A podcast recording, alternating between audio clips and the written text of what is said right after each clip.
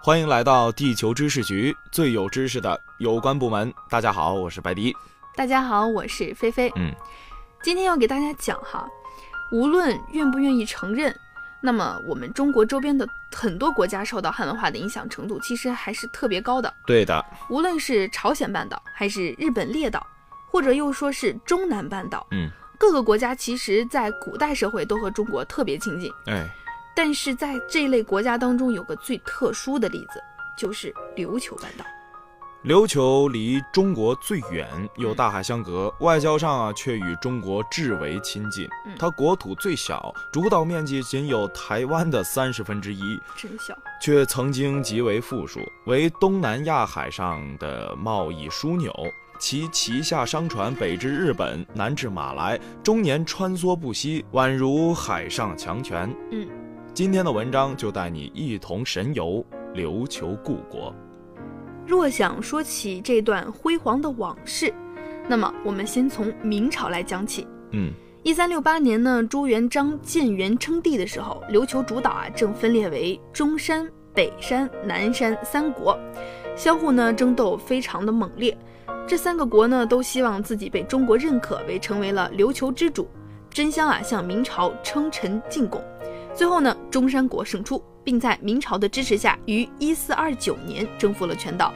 在这之前啊，中山国王八志曾于朝贡时请求明朝赐予中国人丁，指导琉球人研习汉学、航海及造船之术，以便来往通商。朱元璋应许其愿，乃迁福州、漳州两地之间的闽中周公三十六姓，跨海移居中山国，加速琉球汉化。嗯这些人均为学者、航海家或造船师，社会地位崇高，更在琉球和大明往来频繁后，内外政要职，渐渐成为琉球当地的一大氏族。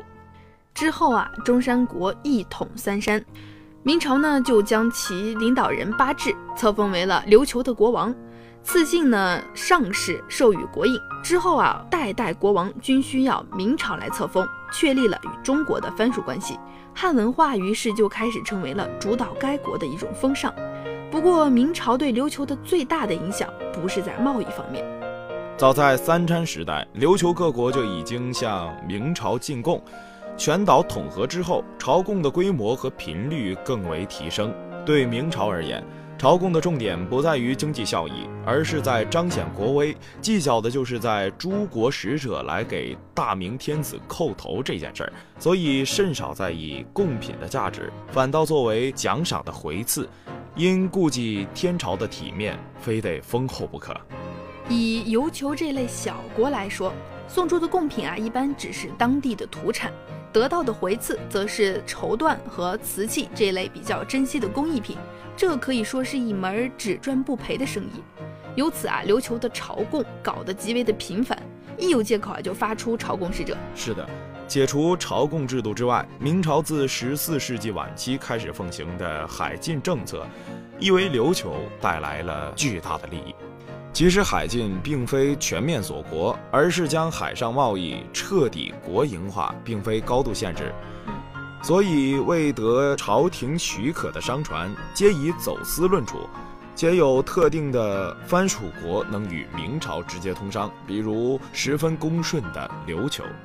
因此啊，琉球就成了堂堂大明的物资进出中转站。嗯，中国的一些瓷器、丝绸也由此发往海外。日本的银矿和南洋的药材、香料以及蔗糖等急需物料，也必须先泊船往琉球，方得门路才能进入中土。那么货物呢，由此岛周转一回，价格随即翻涨，为琉球谋得了暴利。这里有一个主港叫那霸港，很快呢也就跃升为了繁荣的经贸运转站。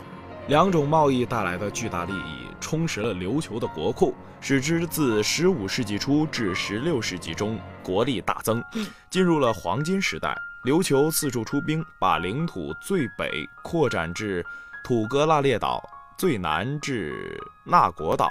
在此期间，琉球商船往北航向日本、朝鲜，往西直达中国，往南则达越南、吕宋、马六甲、苏门答腊、爪哇以及暹罗。广大的海上贸易网几乎令人联想到后来的英国、荷兰、葡萄牙等重商主义国家。然而，琉球自身的资源实际上要比欧洲列国贫乏的太多了。其兴盛呢，主要归功于明朝对海洋的漠视，甚至于敌意。明朝呢，几乎是把所有的南方海洋贸易都外包给了琉球国，还经常赏赐先进的船只，帮他们提高海洋贸易的贸易水准。琉球人呢，也没有因为富强而膨胀起来，他们非常清楚国运对于大明的依赖。故每当天朝派来使节团呢，必将举全国之力来盛情的招待，以至于首都手里有不少建筑是为中国使节而造的。譬如当今呢，琉球最有名的一个景点之一是叫做首里门的中式牌坊，其横匾题为呢是“首里之邦”。首里二字固然与当地的地名首里有谐音之妙，但更加直接的意义就是指琉球是一个遵守天朝礼数的国家。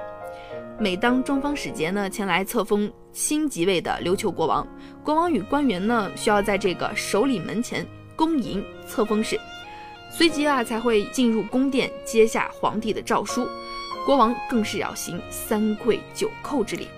琉球首都在内战期间本为一座要塞，地处山势之顶，层层坚厚高墙均以硕石堆砌。建以建楼鲁台是个兵戎气息很重的地方，但隐藏在首里门这座牌坊背后的王宫第一道城门却叫做欢会门，一个毫不威武的名字，只为表示每每与大明天使相会，琉球臣民琉球臣民甚是欢愉。穿过欢会门后。首都王城防御功力更加明显，那里不是宽敞的大道，而是整片山墙石壁，要弯向侧旁爬坡而上，方至第二道城门。欢会门若被攻破，此门便是下一个防守地点。是的，但是呢，它也有一个讨喜的名字，叫做瑞泉门，因为呢，门旁山石之中有一口清澈的泉水，这个泉水呢，水质特别好。除了平时每日每日要供应王城来饮用之外呢，中国使节团来到这里的时候呢，也会由专人每日运水至那霸港的使者行馆。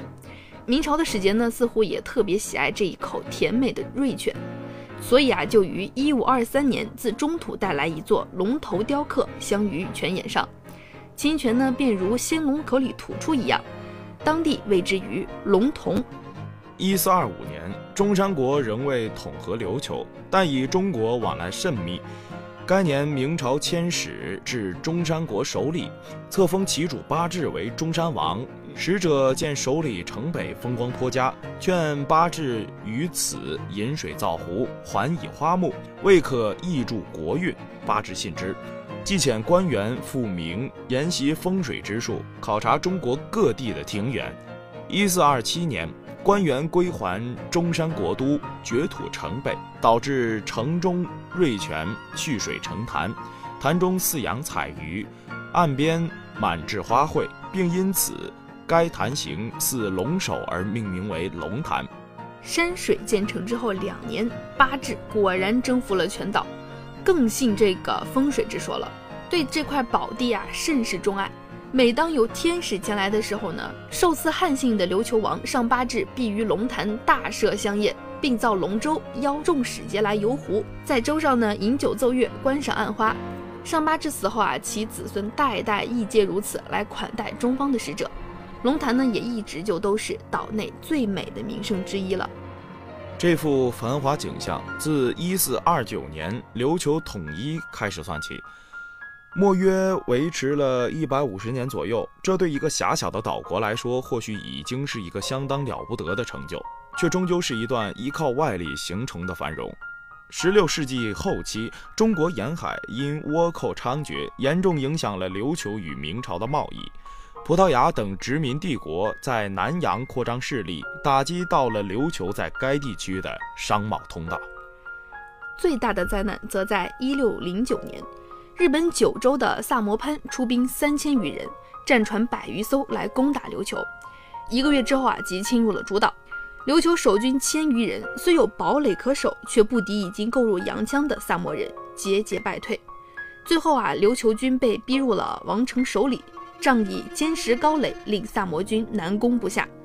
气急败坏的倭人遂于首里市街及那霸港烧杀掠劫，阻断了城中的粮水，迫使守军投降。琉球王尚宁遭到了生擒，并且押送回了九州。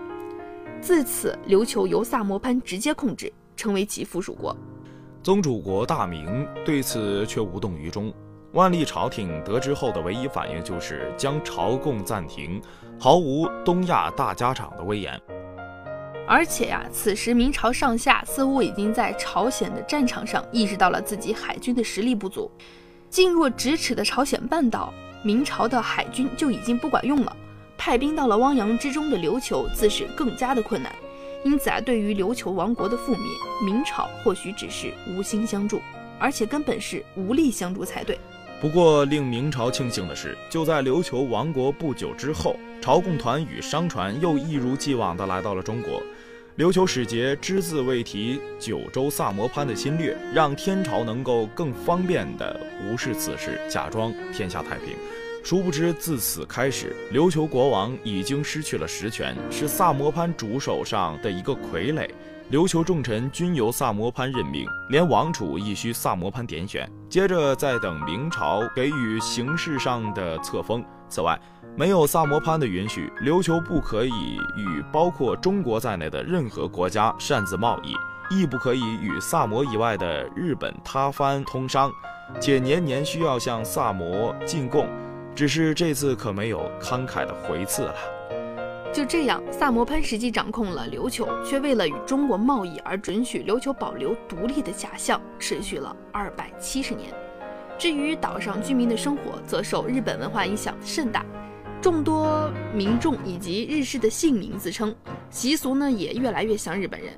只有当中国使节来访的时候呢，人们才会换下平常穿的和服，收起写着日文假名的商铺招牌，隐藏住有日皇年号的宽永通宝。待天朝上使用于龙潭宣旨完毕还朝，玄复拿出使用。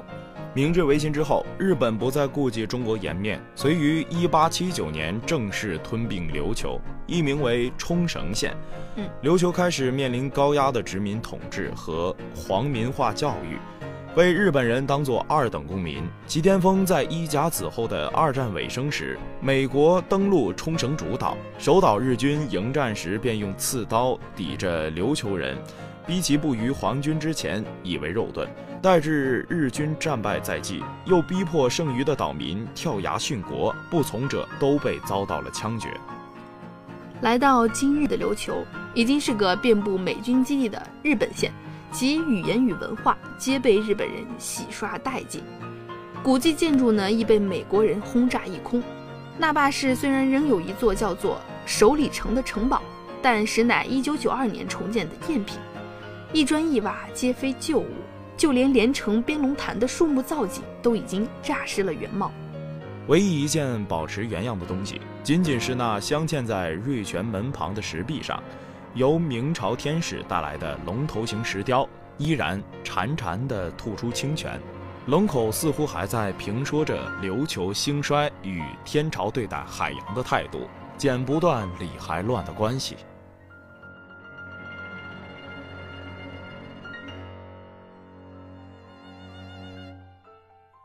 好了，今天的故事就为你讲到这里。喜欢我们音频节目的你，可以关注我们的同名微信、微博“地球知识局”，阅读更多新奇的世界知识文章和本期文稿。地球知识局，最有知识的有关部门。